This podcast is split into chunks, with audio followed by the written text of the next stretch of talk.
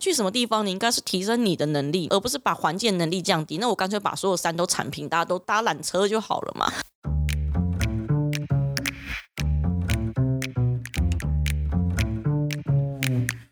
Hello，欢迎来到 Very Real 但不正经的户外平台，这里是户外人说说。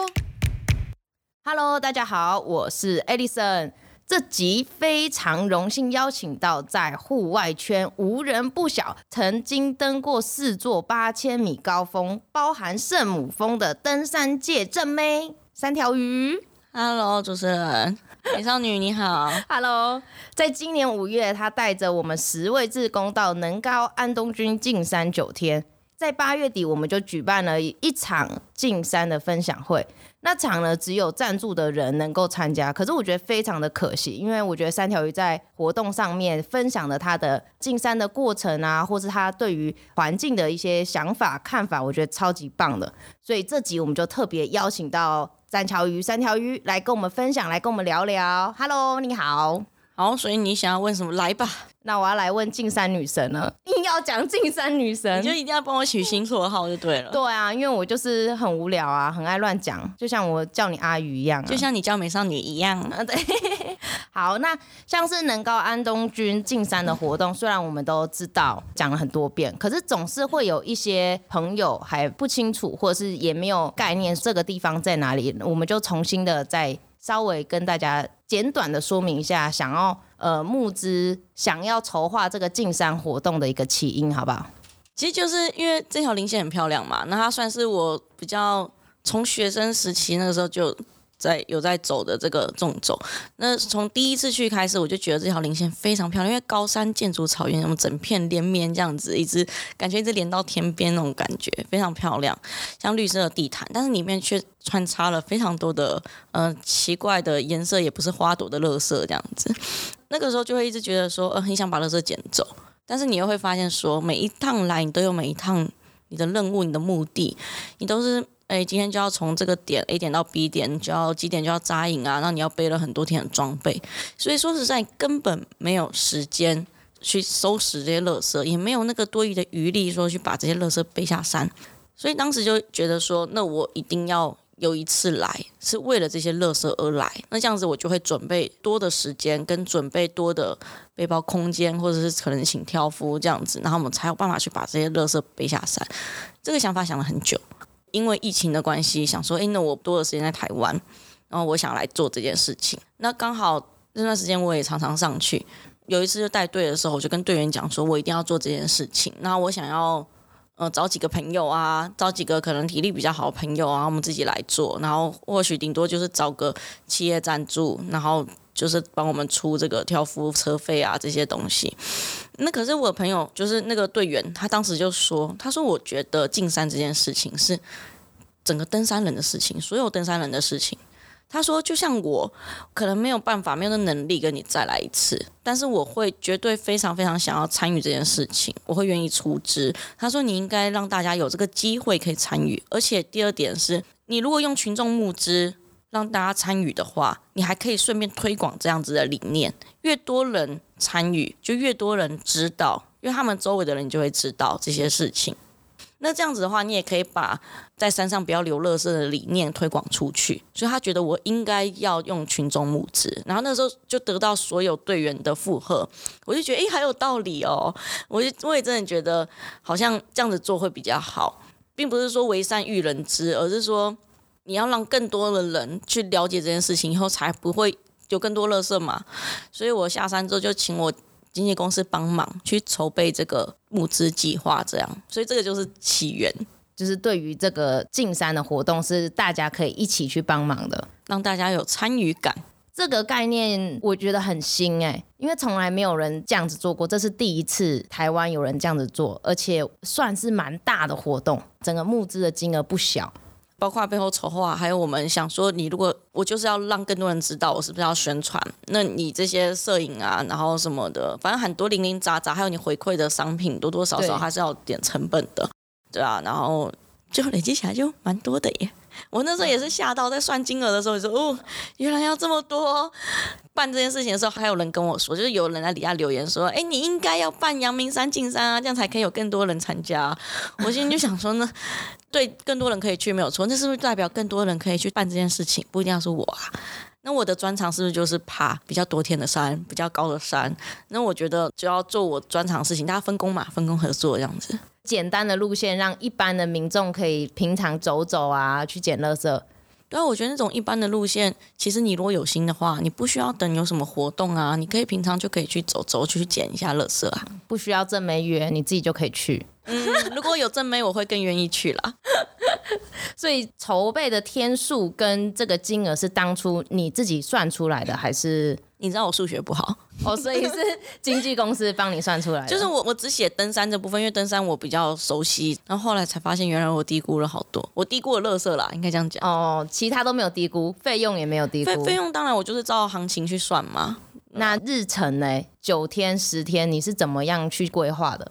因为其实我们这条路线一般来讲的话，它是走六天，应该算是最标准的。对，差不多。对，那我就想说，我们花需要花时间捡垃圾啊，所以我就大概把我觉得垃圾比较多的地方，我就可能稍微把路程规划的只有不到一天的行程，然后剩下的时间想说就要来收集垃圾，这样每一天的行程稍微缩短一点，缩短一点，缩短一点，就变成了九天这样子，然后加上第一天出发就是十天。可是后来发现好像不够，对，还是不够，因为垃圾捡不完，因为你对你就算待原地捡一天，你也捡不完呢、啊。没错。在山上捡垃圾有一点，后来变疗愈了，就是你已经不知道今天是第几天了，慢慢减，慢慢减，那种生活其实还不错啦。山中无日月，你已经快要直接在上面变生活了。尤其那时候疫情爆发的时候，我们大家都不想下山，没有觉得我们是不是不应该下山呢、啊？对，在山上好安全哦。对啊，如果说不定有人补给的话，我们可以在山上一直捡垃圾。就是如果台湾都沦陷，我们就是唯一在山上存最后存留的，你知道吗？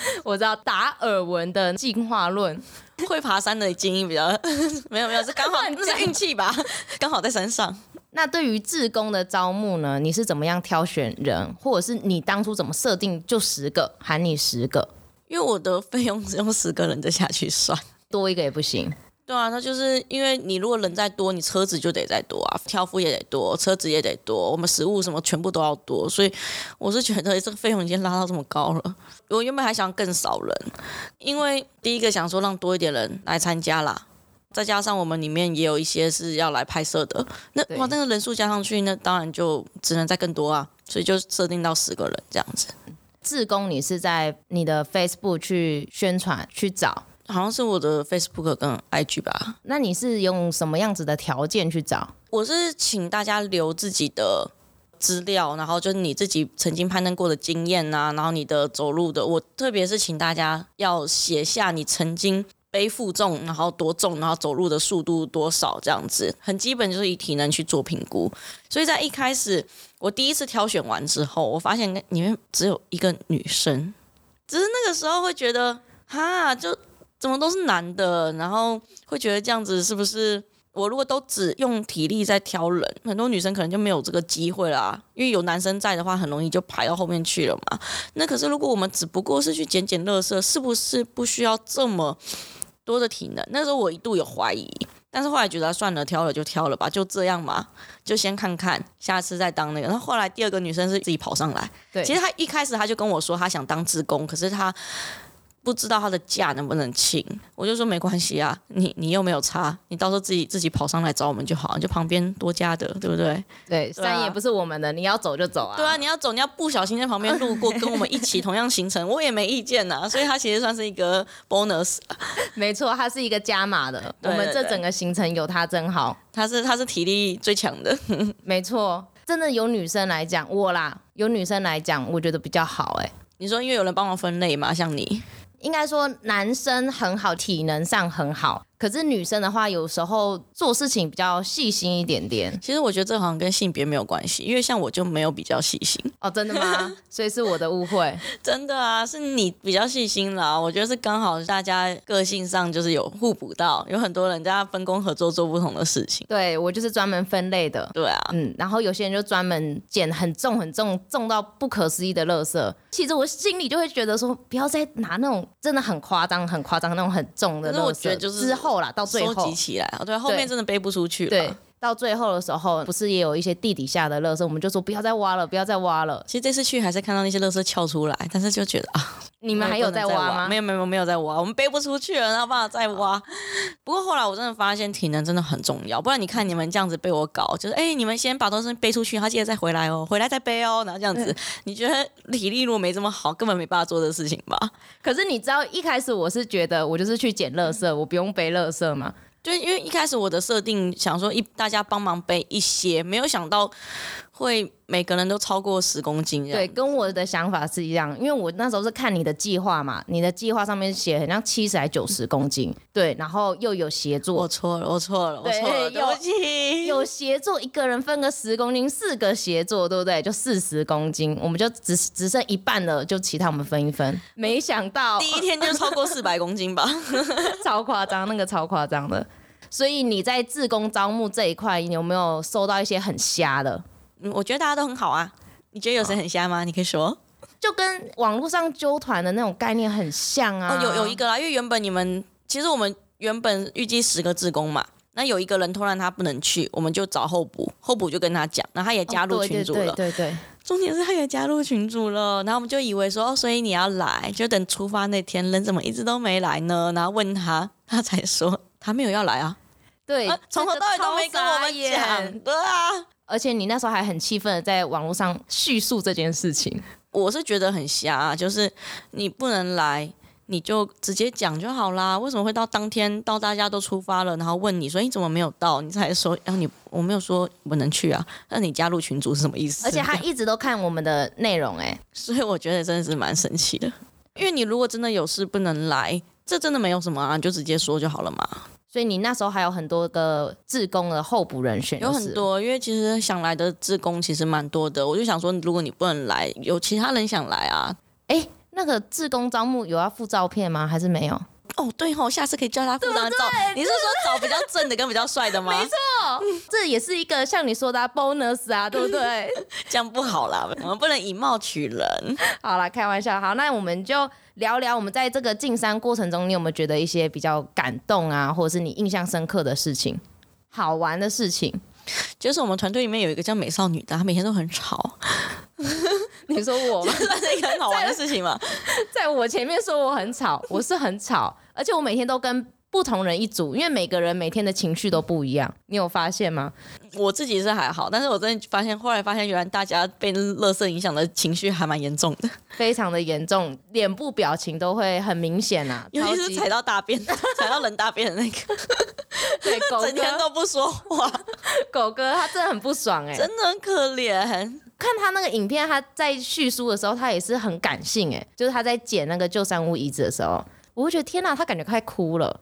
没有，因为很多志工也是没有来过这个路线，想要借着这一次顺便来多走一条路线，所以他真的没有看过这么夸张的景象了。纵走很像这一条，真的算比较夸张的，对不对？主要是旧山屋遗址那个很夸张，其他的我们不知道，因为我们还没挖，谁知道会不会像那个猎寮那个？我们以为以为就这样子，那就拉起来一个接一个，对不对？你还还没去挖，你怎么知道？所以你的意思说，说不定其他条纵走也很夸张，只是我们不知道。对，哦、就像我当初走过去的时候，我也不知道有这么夸张啊！要不是那个教官跑到那个人家上厕所的那个屎坑，然后把那个垃圾全部搬出来，我靠！就是我们也不知道那里那么多垃圾。对啊。好，那这一次像是我们刚刚谈到，就是可能踩到屎啊，或者是大家对于上厕所的地方不太了解，在分享会的时候就有提到说，是不是那边大家可能要注意一下水源啊，不能在水源附近上厕所。对，因为我我们捡垃圾的时候发现很多的垃圾大量大量的，竟然都是在水源的上游，然后下面就是我们要取的那个活水，有没有搞错？我是觉得这这不是基本观念吗？可是我后来想想，对啦，因为现在连地图都不会看的人很多，所以他连那边可能是水源他都搞不清楚。然后因为你通常是水源，你就是比较是谷地，比较有遮蔽，那大家上厕所一定会喜欢找有遮蔽的地方，有没有？然后就会躲到下面去，可是就在水源上厕所。然后就像我提的，能高安东军其实发生过不止一次。这个在上面走的人紧急报案是因为肠胃的问题，对。然后甚至还有人因为肠胃问题死在上面。那我觉得这可能都跟水源的污染有很大的关系。真的不知道怎么去形容，因为我没有办法说把每每一个地点，然后去告诉大家说，哦，这里是水源，所以这里不能上厕所，这样子画出来。全台湾有多少地方？我觉得这应该要是自己你爬山的人，你要去注意的，或者是行前就要先做功课。对，你宁可走远一点嘛，你也不要在水源的上面上厕所。你看我们在水源上面拉出十四个卫生棉，对不对？真的假的？对啊，然后到处都是上厕所的垃圾、卫生纸啊什么的。当然瓦斯罐那些都很常见啦，但是就会觉得。哎、欸，我们昨天还在喝这些水，然后今天捡垃圾捡到这样子，嗯、你那感觉是什么？我们都在喝人家那个卫生棉泡过的水，有没有？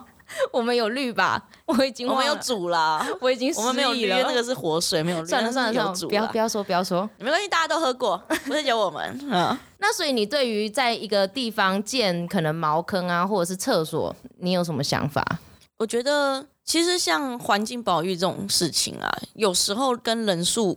会有点关系的，就人数少的做法跟人数多的做法不一样。例如，我举个例子，如果今天这个路线是探勘路线，都没有什么人在走，那你一个队伍的人，大家都走不同的路线上去，其实反而是对山林的保护，因为你不会一直重复去踏同一个地方。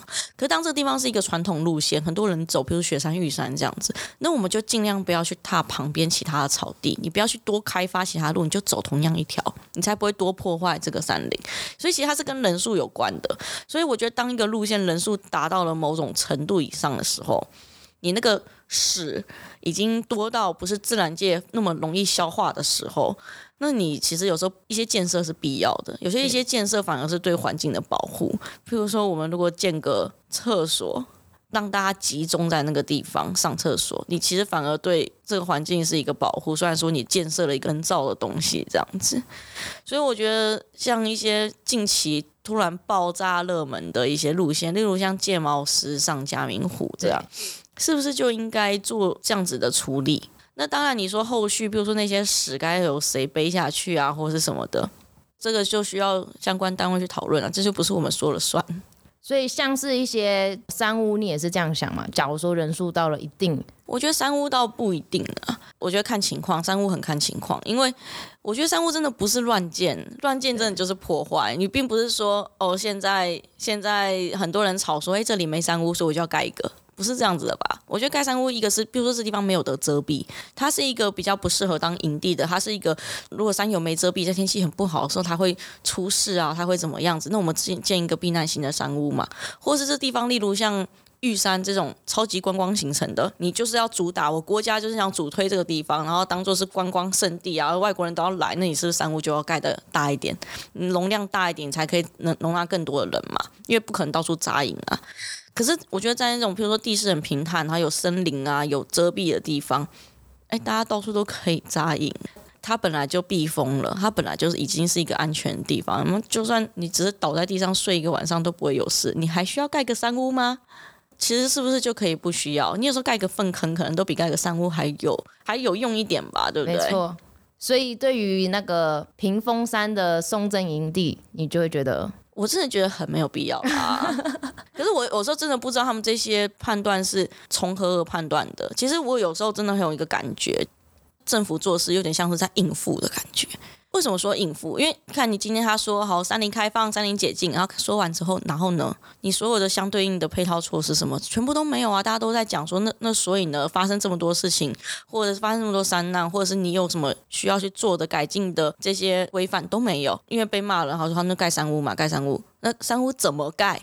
谁说盖哪里，他们就盖哪里，那是不是大家一定意见会不同，对不对？我就开始想说，你要怎么样子？每一个人一定都有他的意见，你到底要听谁的？今天如果你没有说事先有一个规划，说分类出标准，这条路线我是我是要把它摆在什么样的定位？就像我刚刚说的，你到底是要摆它是在观光的行程呢，还是说一般一般的那传统路线呢？还是你要把它保留原始？你什么都没有去做分类，你就要在那边别人说一句你就盖一个嘛？那你盖不完啦，而且大家一定会吵不完。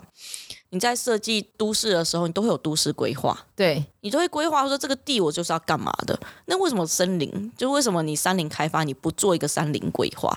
你连规划都没有，那你要怎么做事？那现在就是这样子啊，他们就是东做一个西做一个，可是没有一个全面性的规划。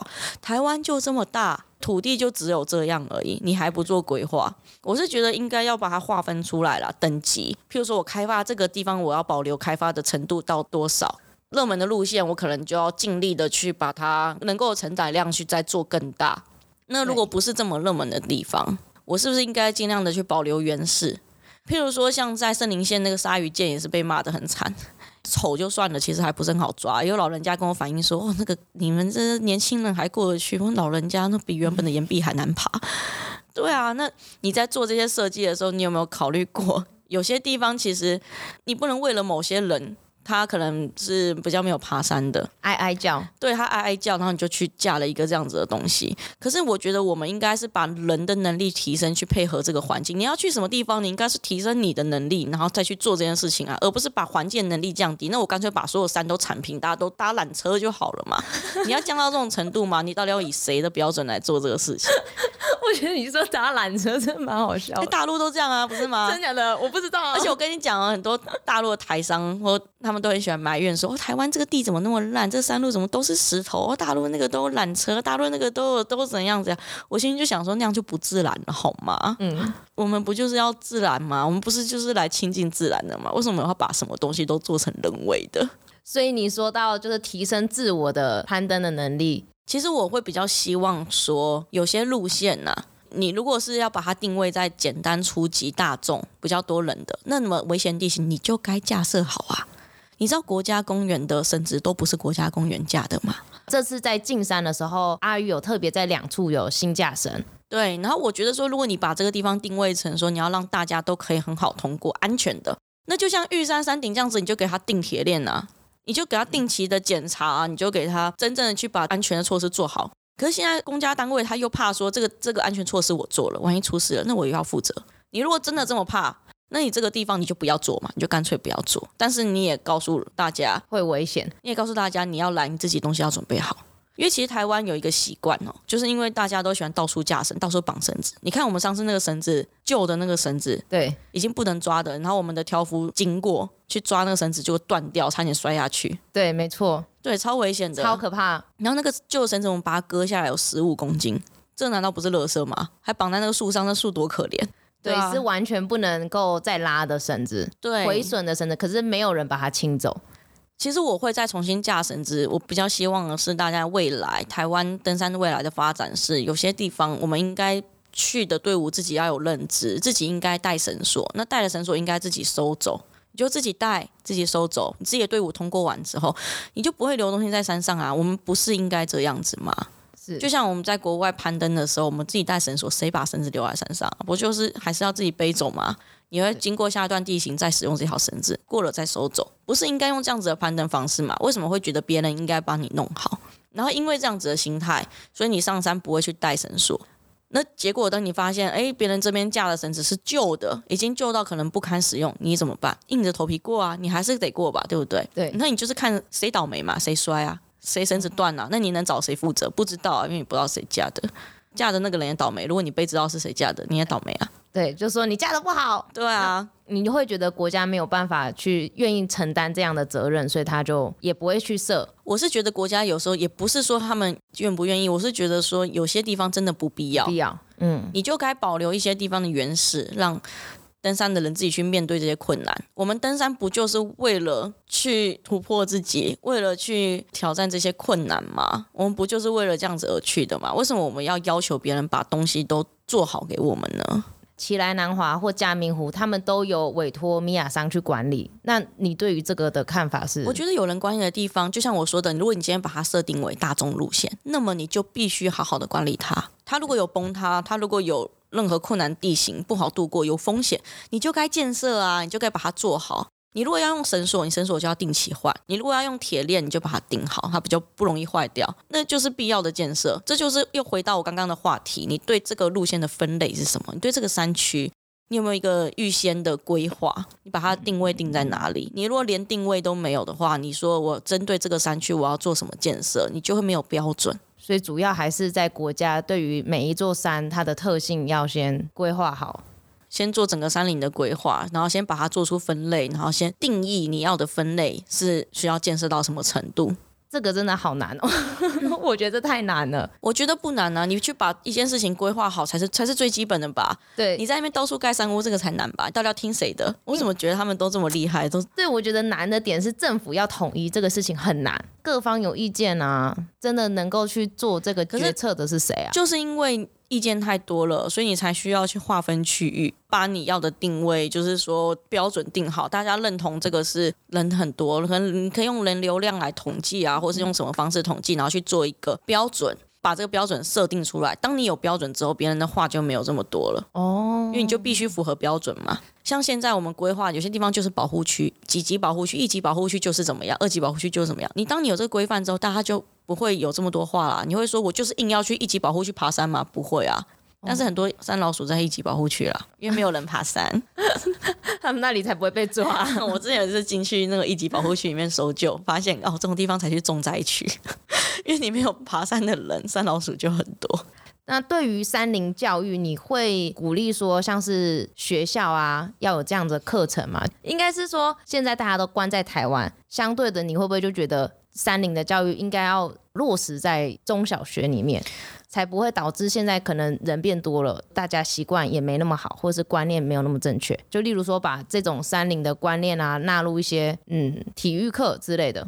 我其实觉得人跟大自然，人本来就是大自然的一部分啊。虽然我们就是很喜欢把自己孤立，但事实上我们本来就离不开自然。所以其实对自然的这些了解啊，我是觉得。它应该要是一个基础课程啦，就像你看德国，他们不是从三四岁就开始去接触这些东西，我们反而都是一直把人养在这种水泥块里面，然后但是等你把它放出去了，在外面是什么都不知道。我是觉得一些基本的知识，可能还是要把它当成是一种基础教育吧。又加上我们台湾山那么多，对啊，我们山那么多，海那么多，就不会游泳的人也很多。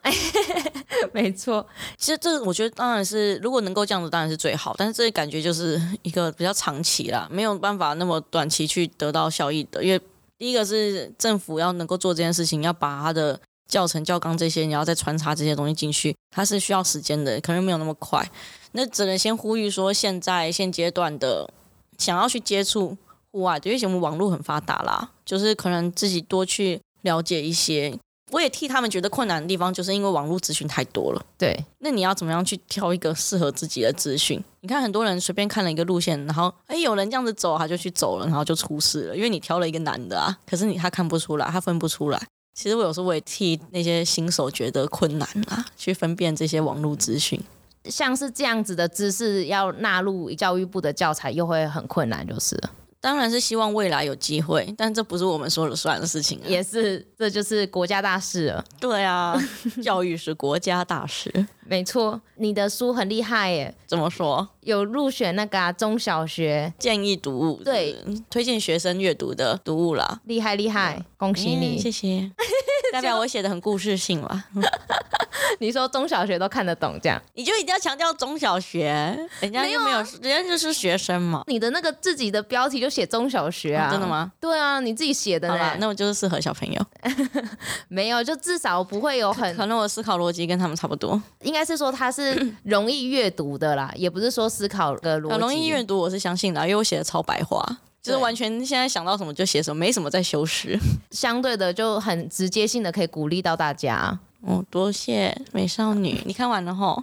哦，拜托，都几年前的书了，我当然看了啊，我还看两次，为了要跟阿鱼聊天，我前几天还拿出来再看一次。大家像美少女一样哦，要记得看两次哦。对，叫做什么名字？攀向没有顶点的山。对，攀向没有顶点的山。好，大家可以去购买，现在还买得到吗？成品。好，成品或博客来吧，应该网络上都买得到。对啊。